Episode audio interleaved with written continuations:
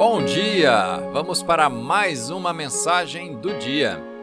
A palavra de hoje está no livro do profeta Abacuque, capítulo 2, versículo 3. Porque a visão ainda está para se cumprir no tempo determinado. Mesmo que pareça demorar, espere, porque certamente virá, não tardará. O tema de hoje, então, na hora marcada. No Antigo Testamento, o povo de Israel tinha várias festas nacionais diferentes, como a Páscoa, que eles deveriam realizar em determinadas épocas do ano. Os tempos foram ordenados por Deus através dos profetas e não podiam ser alterados. Esses eram tempos especiais que Deus já havia designado para mostrar seu favor para com o seu povo. Assim como foi com eles, há momentos determinados que Deus já ordenou para mostrar o seu favor em nossa vida. Depois de anos, com as coisas entrando em uma rotina, você entrará em tempos definidos de crescimento e desenvolvimento. Deus vai empurrá-lo de um papel secundário para uma posição de importância.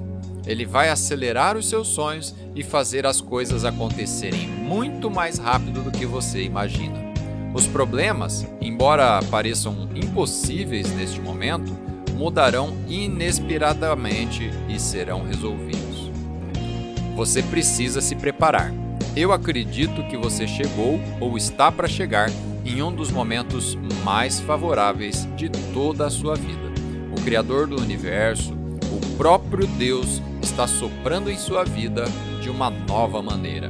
O poder de Deus para te favorecer, para te agraciar, é maior do que qualquer força que esteja tentando vir contra você.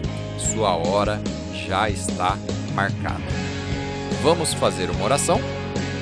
Pai, obrigado porque este é o momento que o Senhor designou para me favorecer.